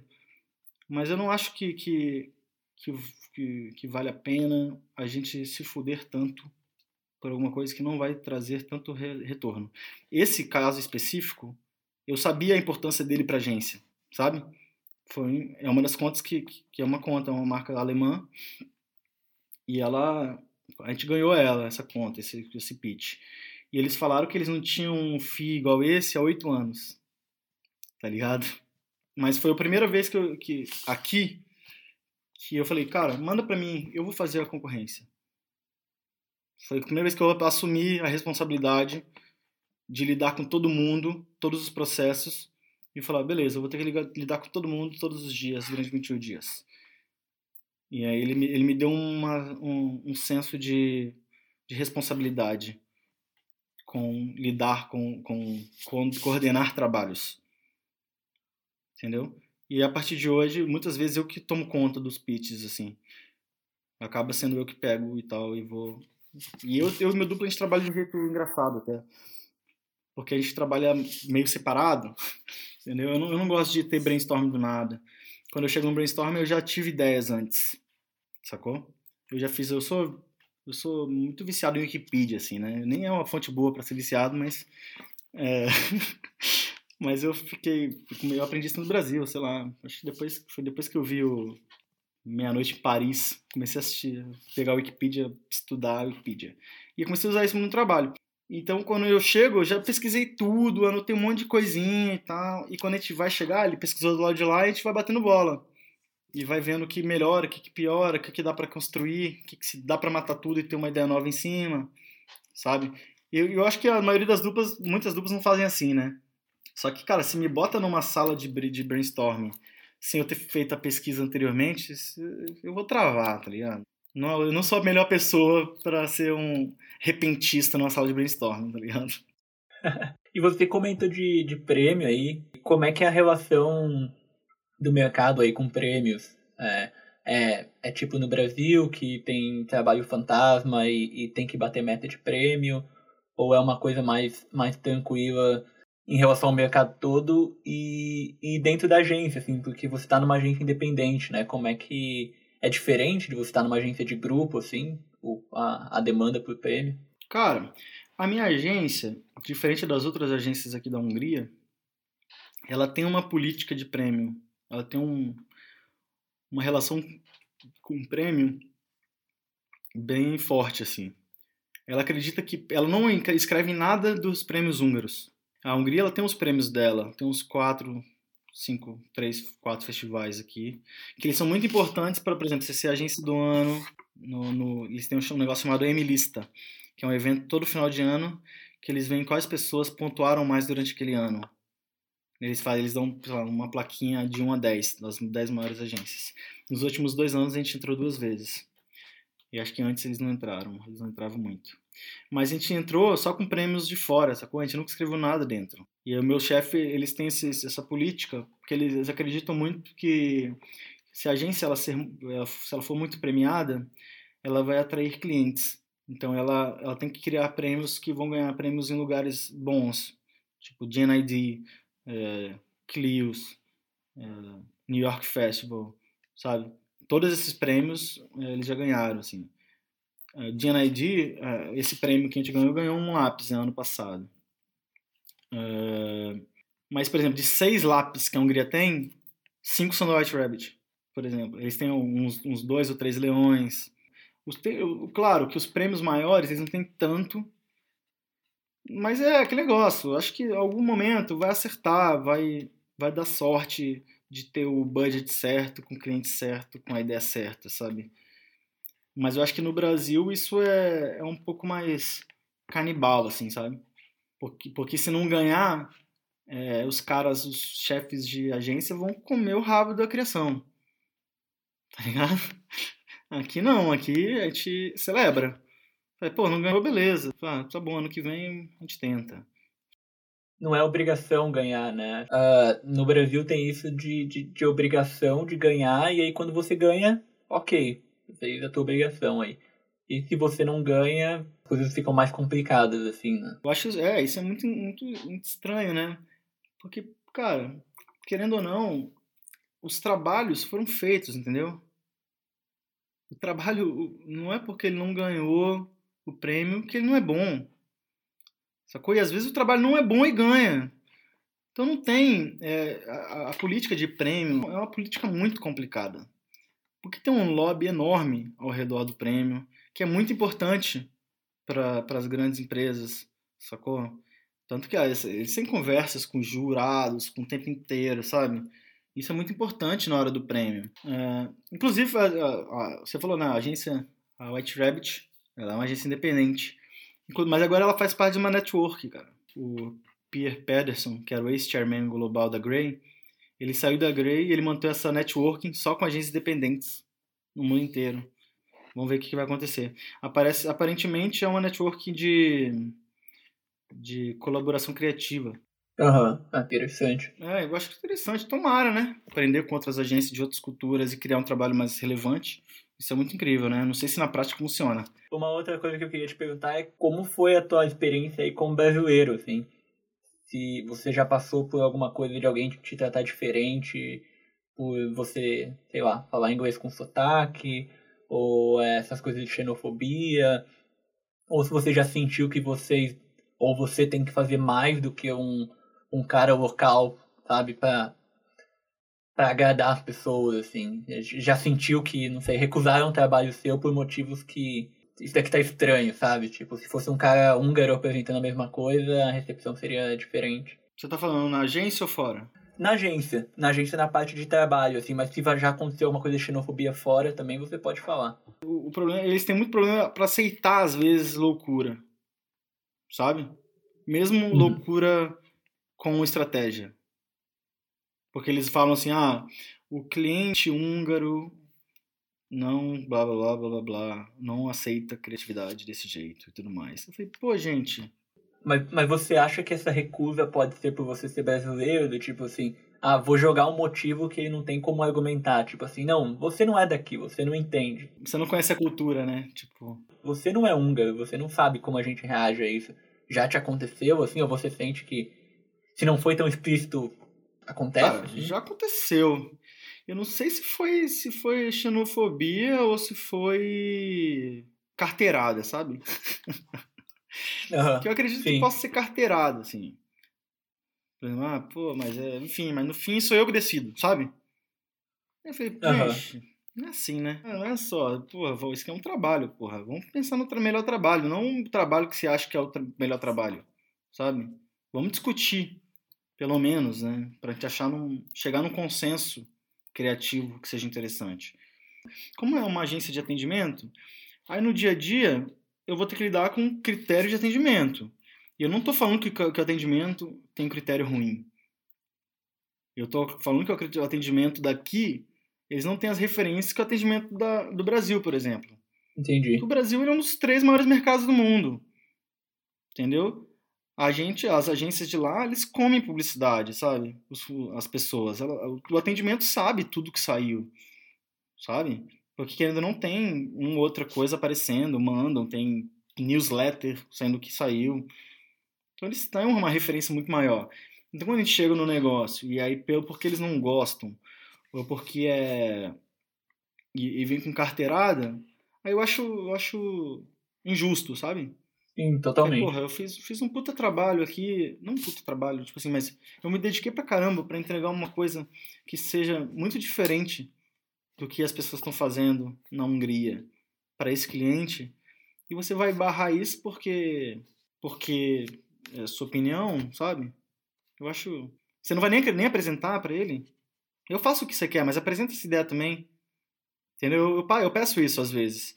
Mas faz tempo, hoje falando, no começo eu brigava mais é, em relação a isso. Aí eu comecei a escolher melhor as minhas brigas. Mas antigamente eu falei, cara, eu, eu faço o que você quer, mas apresenta essa ideia também. Essa ideia, cara, ela vai custar, sei lá, vai, mil reais, entendeu? Se esse cliente aprovar, eu pago do meu dinheiro para fazer essa ideia. Mas eu não acho que é xenofobia, eu acho que é mais carteirada. Entendeu? Talvez essa coisa da cultura eu não sei, essa coisa da cultura é uma forma de dar uma carteirada bem forte, né? Porque, querendo ou não, eu não posso refutar isso. Eu não sei. É, muito. É impossível, né? Quando a pessoa fala, tipo. Cara, é, é que assim, não, você não vai entender. E aí você não vai mesmo. E aí você não tem nem por onde discutir. Então você acaba deixando pra lá, né? É, e o que aconteceu fora da agência? Aconteceu algumas coisas fora. Mas o mais recente, a gente estava o meu duplo tinha acabado de noivar e aí ele ia mudar, né, para morar com a mulher dele. E aí tava eu lá, né, procurando apartamentos. Eu achei um apezinho lá e fui mudar para lá. E aí eles até me ajudaram com a mudança, pegaram o carro lá. Chegando lá, cara, veio um, um era meio que ground floor assim, sabe, primeiro andar. E depois veio um cara, ah, mas o quê? Aí eu falei, não, mas isso, isso inquilino novo, não, ele é brasileiro e tal. Esses brasileiros vão passar coronavírus pra gente. Eu falei, falei, mano, primeiro dia, cara. Primeiro dia, velho. Eu falei, cara, eu falei, não, gente. Mas ela falou sempre em húngaro. Só que a, a, a noiva do meu amigo ah. tava lá e ela tava falando com ele. Mas se eu tivesse sozinho, eu tava ferrado. É, e aí ele chegou lá falou um monte de groselha, ele pediu o número da minha. da dona do apartamento. Que a dona do apartamento ela não mora na, na Hungria, ela mora, sei lá, se tá morando na Grécia, alguma coisa. E ele, enfim, ele ficou com o número lá e tal. E no dia seguinte, cara, e pô, eu, eu sou um cara, eu sou muito de boas, tá ligado? Eu vou trabalhar, volto tarde da noite, volto, eu saio do trabalho, vou lá, vou tomar uma cerveja, vou encontrar um, um amigo. Eu chego em casa, eu durmo, entendeu? Eu fico silêncio e durmo. E aí a, a dona do apartamento manda um e-mail falando que ligaram pra ela, velho. Uhum. Que tinha alguém fazendo barulho na, na, casa e tal, e que possivelmente tinha três pessoas morando na casa. E, mano, é um, é flat de 22 metros quadrados. Vai dar caber três pessoas morando nessa casa, velho? Nem se quisesse, tá ligado? aí, enfim, aí depois disso, eu falei, gente, eu, eu falei não, com a dona lá, eu falei, cara, eles estão mentindo, gente. Só fica preparado aí que pode vir mais coisa e vai ser mentira do mesmo jeito. Então fica ligado. Mas aí depois, eles. O cara veio aí falou comigo em inglês, cara. Agora ele fala inglês. Que filho da puta! Ele falava inglês. Ele só falou em húngaro justamente pra não, não discutir comigo, sabe? Falei, caralho, velho. Aí eu fiquei. Foi uma, uma experiência, assim, é mais recente. Mas isso completamente xenofobia, né? Sim, total. E eu queria que você falasse mais sobre qualidade de vida, já que a gente entrou nisso fora de agências. Para quem saiu de São Paulo e demorava uma hora para chegar no trabalho, o que, que você pode dizer que vale a pena morar na Hungria, assim, mesmo se você não tá na agência dos sonhos, mesmo que você tenha que brigar para ter um trabalho mais criativo, assim, você, você acha que o lado pessoal compensa? Eu queria saber o, como é que é a vida fora da agência aí. Primeiro, não existe agência dos sonhos na Hungria. Não existe, cara. Porra, eu acho que o mercado ele não permite ter uma agência dos sonhos assim. Mas o lado pessoal ele compensa muito é, por alguns motivos. Primeiro, o seu salário rende aqui. Vamos dizer, vamos dizer que você ganha, sei lá, sei lá mil dólares, vai. Bota mil dólares para ser uma base, vai. Você ganha mil dólares. Você junta um terço do seu salário. Sacou? Que é, eu acho bastante. Uhum para juntar um terço do salário. Sim. É, o, o, caro aqui é, é, o aluguel. O aluguel aqui é caro. E não, nem, nem comparo com Londres, né? Londres é pff, metade do seu aluguel, é, metade do seu salário é o aluguel. É, e aqui é uma área muito barata, cara. O leste europeu, em geral, ele é uma área muito barata. Não só para, sei lá, tomar uma cerveja ou para fazer uma trip, sacou? Por exemplo, ah, você acha por exemplo, tem um amigo meu que ele está trabalhando na Dinamarca agora. Ele acha voo direto por 10 euros. Uhum. Então você acha trem para Viena, que é 3 horinhas, você acha trem por, sei lá, 8 euros. Aí você consegue fazer várias trips de final de semana, se você quiser. Você vai cedinho, passa o dia no país diferente, que faz divisa com sete países, a, a Hungria, e depois você volta, tá ligado? Isso é incrível, né? Isso não isso nem mais um... Poucos lugares do mundo tem essa possibilidade. Sacou? Então acho que esse é um lado muito positivo também. A Hungria, ela tem... É, ela é uma das, dos países que estão perto do Danúbio. E, é um dos, e, e, a Europa, essa parte da Europa em si, eu acho que a Europa em geral, ela tem os, as estações do ano muito bem definidas. Sacou? Então o inverno é frio pra cacete, o verão é quente pra cacete, e a primavera e o outono são a mesma bosta, igual sempre foram. É, então as pessoas elas aproveitam muito cada estação do jeito que elas podem aproveitar. Então no verão você pega um, uma bike, você vai andando, aí você chega numa praia, uma hora de pedalada, tá ligado? Pedalando assim, tô falando de pedalando, mas você pode pegar um trenzinho, 40, meia hora, você chega numa, nas praias húngaras, que são os rios, né? Os rios com, com areia de cascalho. Mas é, é muito bem aproveitável. E, e a cidade é uma cidade pequena, assim, comparado com São Paulo. Então, até se você morar longe do trabalho, você mora perto, sabe? O meu duplo ele mudou agora e ele foi para um lugar que é 30 minutos de trem. De, de trem não, de, de metrô, né? E, porra, 30 minutos de metrô é muito mais perto do que o que eu ia para São Paulo naquela época. Então, eu gastava uma hora de, de transporte, de, de ônibus, bike e tudo mais. E agora eu gasto, sei lá, 7 minutos de bike, sabe? Segurança, então. É... Exato, é. Você não tem essa coisa de você vai ser roubado, sabe, aqui. Você não tem essa sensação de, de, de insegurança igual você tem em outros lugares. Você pode ficar andando com seu celular na rua e tal, e tá tranquilo, tá ligado? E é, é uma, e é uma cidade muito bonita também para ver as coisas assim e tal. E a, os jovens, eles têm uma mente mais aberta em comparação com, com os velhos, com as pessoas mais idosas. Então eles são menos, eles são mais abertos para os, os estrangeiros também. E a cidade está abrindo muito, ela está sendo, ela tá cada vez mais um ponto muito forte para turismo. E isso, sem querer, vai aumentar essa abertura da mente deles para o estrangeiro, né? Então isso é muito importante. Acho que é um é, curioso aí é o choque de gerações, né? Porque é uma geração que viveu o comunismo e a geração mais nova que já nasceu no, no capitalismo, assim, que talvez fale outro idioma, que tenha mais interesse em sair do país, enquanto o pessoal mais velho de 50, 60 anos é, deve ver os imigrantes como um, uma perturbação, assim. Com certeza. É, aqui tem uma coisa que eles fazem, cara, que eu acho que quando você tem que passar na, ir para a faculdade, quando você passa pra, na prova da faculdade, você tem que aprender inglês. Mas isso é uma coisa nova. Só que muitas pessoas elas vão e elas não elas não ficam com o idioma, mesmo depois de aprender porque elas têm que fazer a prova, uma parte da prova em inglês, mas depois elas esquecem o idioma e tudo mais. Mas como é dessa mudança de mindset, de que você pode ter uma vida fora da Hungria, está mudando, é, cada vez mais você vê pessoas que estão aprendendo línguas diferentes e tudo mais, para ter uma visão mais cosmopolita, uma visão mais viajada e não passar perrengue em outros lugares, sabe? Isso é muito interessante, eu acho que é um movimento super válido. Tipo assim, não que eu queira aprender húngaro, entendeu? Mas a gente está vendo é, movimentos muito fortes nas empresas, finalmente, nas agências, em termos de diversidade e re representatividade. Eu queria saber se tem alguma coisa disso acontecendo no mercado húngaro, assim, ou qual que é o problema do mercado aí, o que, que, o que, que as pessoas estão discutindo. É, é mais mulher na criação, é mais negros na criação, é mais LGBTQ, mais o, ou se o mercado nem discute isso, ou se é uma coisa que as pessoas nem não fazem questão de falar. Essa é uma pergunta complicada. Uh, sobre o LGBTQ, é uma coisa muito estranha, porque esse país, esse país ele é muito... Eu acho que a, o primeiro-ministro aqui, a política, ela atua muito contra o movimento LGBTQ, entendeu?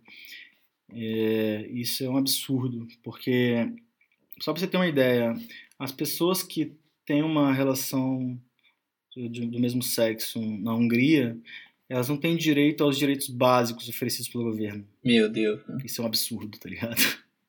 É um, só para você ver o nível. Então isso já é uma coisa que, claro, aqui, por exemplo, tem os movimentos, tem a parada que eles estão tentando reivindicar. Mas a mudança, é, eu não sei quanto tempo vai demorar para ver uma mudança mais clara na política de auxílio. Não precisa, sabe? Eles não precisam tanto do auxílio, mas só ser reconhecidos como iguais. Sabe? Sim, é, ter o mesmo direito. Porra, eu pago os meus, minhas taxas, eu não tenho direito ao seguro de saúde, cara, porque eu sou casado com outro homem. Sabe? Isso é um absurdo. É, e dentro das agências, eu acho que tem, tem uma. Eles não discutem muito. Porque, por exemplo, eu estava discutindo com, com os meus amigos brasileiros aqui, e você não vê negro na Hungria, sabe? Uhum. Você vê no, no turismo, você vê durante o verão. É, e eu acho isso muito estranho. Mas por quê? Sabe? Por que, que não tem? Hum, eu, conheço alguns, mas muitos negros são brasileiros que vieram para cá 15, 16 anos, sabe? Entendi. Então, fora eles, imagino que eles não, é, não passaram já de preconceito nesse tempo todo, tá ligado? E ainda mais que, por exemplo, como eu disse, ele, a, a mentalidade do húngaro da, da geração anterior era é uma mentalidade muito fechada. É uma mentalidade opressora, assim. Então, mas são eles que estão, sei lá, na, na, na, na vendedora de loja, sabe? Ela que está no mercadinho que você vai comprar fruta. Então, às vezes, você cai numa situações que, que, que podem ser muito, muito ruins, assim, de preconceito, de maus tratos. Mas eu não, mas eu, eu tô falando, são exceções, né? Em geral, você tem uma boa experiência em geral. Mas tem exceções. O que marca são as exceções, né, infelizmente. Sim, sim. Né? Quando você vai falar do, das coisas, são as, as experiências ruins que você teve que vão te marcar. Mas dentro da agência eu não vejo, eu não vejo essa discussão. Pelo menos aqui eu não vejo, sabe? Eu não vejo que as agências estão falando sobre isso e aqui não tem essa discussão. É uma agência que ela tem muita mulher. É, metade da criação é mulher aqui, né? Isso já é um avanço já é. em relação a vários Sim. mercados, mesmo aqui. Metade da criação é mulher e atendimento são todas mulheres, não tem um homem. Hum, só o presidente, né? Eu acho que eu vou, eu vou fomentar essa porra aqui, vai. Eu vou, vou começar a trazer umas discussões aqui sobre isso. E, e já aconteceu de você, não sei, às vezes eu faço isso aqui. Eu vou escrever um roteiro, aí vai, ah, é uma mulher fazendo yoga.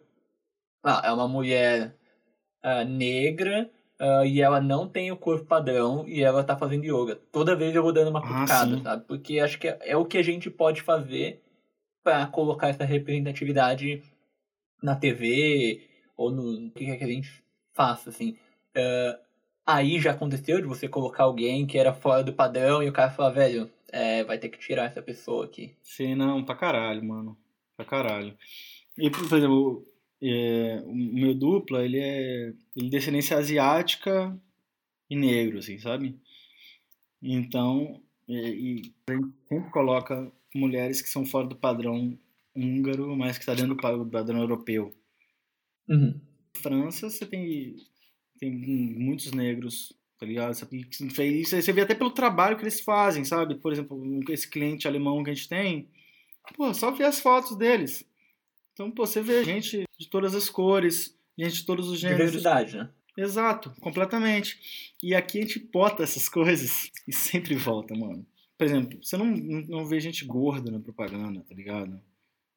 E isso é ridículo. Aí a gente até coloca. O meu duplo ele sempre coloca, né? Porque a gente teve nesse último round que a gente teve de tentar apresentar coisa, a gente fez um, uns slides de recomendação. Um é mais diversidade. E a gente trouxe coisas que as marcas que a gente estava fazendo. Pô, tinha um, um, uma capa com asiático, tinha uma capa com negros, tinha uma capa com, com, com gente é, mais gordinho e etc. Tá ligado? E eles ignoraram, mano, esses slides. Tá eles nem tocam no fundo, eles simplesmente tiram da, da. Não, eles tocam, eles tocam, mas eles ficam putos. Esse é o pior. Entendeu? Se eles não tocassem, eu falei, ah, beleza, ignorou. Mas eles ficam putos. Eu falo assim, ah, mas aquela eh, negócio não se aplica. O que você tá falando, tá ligado? E aí você entende agora porque eu brigo às vezes. porque é necessário, é necessário. Mas ele muitas vezes, raramente passa quando a gente coloca outros tipos de pessoa que não são o branquinho, magrinho, com cara de, de europeu húngaro, sabe? Clichê, o arquétipo clichê do europeu. Entendeu? É foda, mas a gente, a gente vai. É a nossa briga constante, né, Caio? A gente não vai parar, entendeu? A gente vai continuar escrevendo os roteiros com isso, sacou? Até, uma, até entrar. uma hora passa. Eu queria saber se, se amanhã o teu chefe vira para você e diz, ó, oh, tá aqui esse monte de dinheiro aqui, a gente quer abrir uma, uma sede no Brasil, vai lá e, e, e se vira, sabe? O que, que você levaria da sua experiência na Hungria para uma agência no Brasil e vice-versa, assim. Se você pudesse levar algo das agências do Brasil aí para a Hungria, o que, que você gostaria de levar? Bom, é, o que eu levaria do Brasil, cara, com certeza era um pouco da paixão, sabe? A paixão para saber pelo menos as referências, as coisas, para fugir disso. Você precisa saber das coisas para não criar igual, tá ligado? Isso é o ba a base dessa parada. Fora a inveja e vontade de querer criar melhor, né? Inspiração. E, e da Hungria, cara, o equilíbrio, sabe? É, eu tentaria trazer um ambiente que fosse que não fosse tão degradante, sabe? Tentar que dê espaço para as pessoas explorarem o que elas gostam também, não só o que elas têm que fazer, sabe? É, eu acho muito isso. Aqui, como eu tenho um tempo, como seis horas eu tô liberado na teoria, a gente tem tempo, sabe? A gente tem tempo para estudar, se você quiser fazer uma outra faculdade, você tem tempo para fazer, tá ligado? Então, isso é muito importante. E no Claro. Brasil você não tem essa possibilidade. Porque você tem que ficar lá 8, 10, Não, 9 você- da às, vezes, às vezes até um jantar, né? Exato. Uma coisa pequena que você tem que cancelar. E e eu queria, eu talvez eu tentaria também, velho. É foda, né? Porque eu não quero.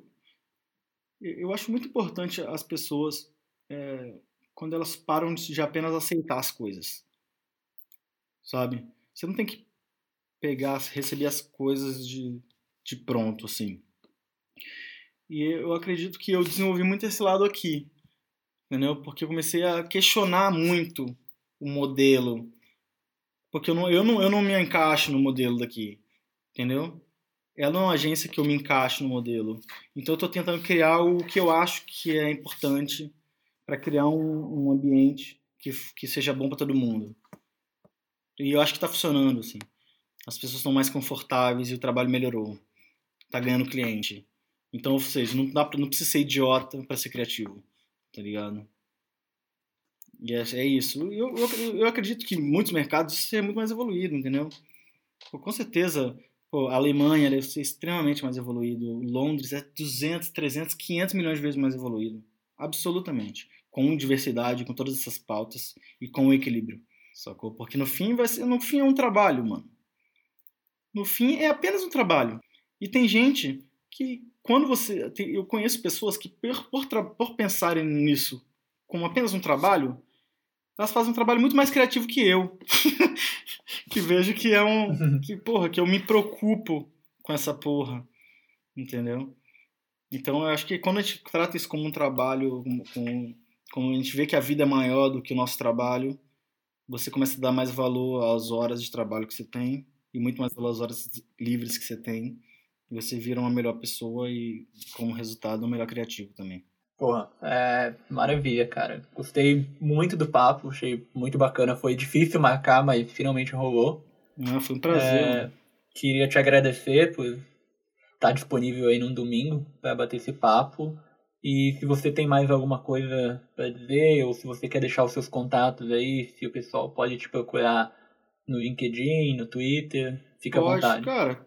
É, meu, meu Twitter, meu, meu e-mail, é tudo mesmo lá. Meu Instagram, que é DDNB, D-E-D-E-N-B. Aí no LinkedIn, no, no, no Twitter, Twitter, Instagram, é isso aí. E o e-mail é ddnb.gmail.com. É, e no link, eu acho que no, no LinkedIn tá como André Bueno. Pode adicionar lá, fica à vontade. Eu sempre vou responder. É, sou, sou bem acessível aí. Cara, é, maravilha. Brigadão aí. E bom domingo pra você aí. Abraço. Pra você também, mano. Abraço.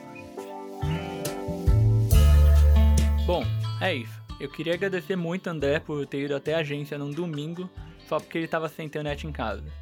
E é aquela coisa, se você tá gostando, me manda uma mensagem no Twitter ou no Instagram, no arroba Caio Turbiano e tudo junto. Se você tiver sugestões de convidado ou de como melhorar o podcast, manda por lá também. E lembre de seguir no Spotify ou no seu player preferido de podcast para ficar por dentro dos novos episódios. Eles sempre atrasam, mas uma hora eles aparecem lá. Valeu!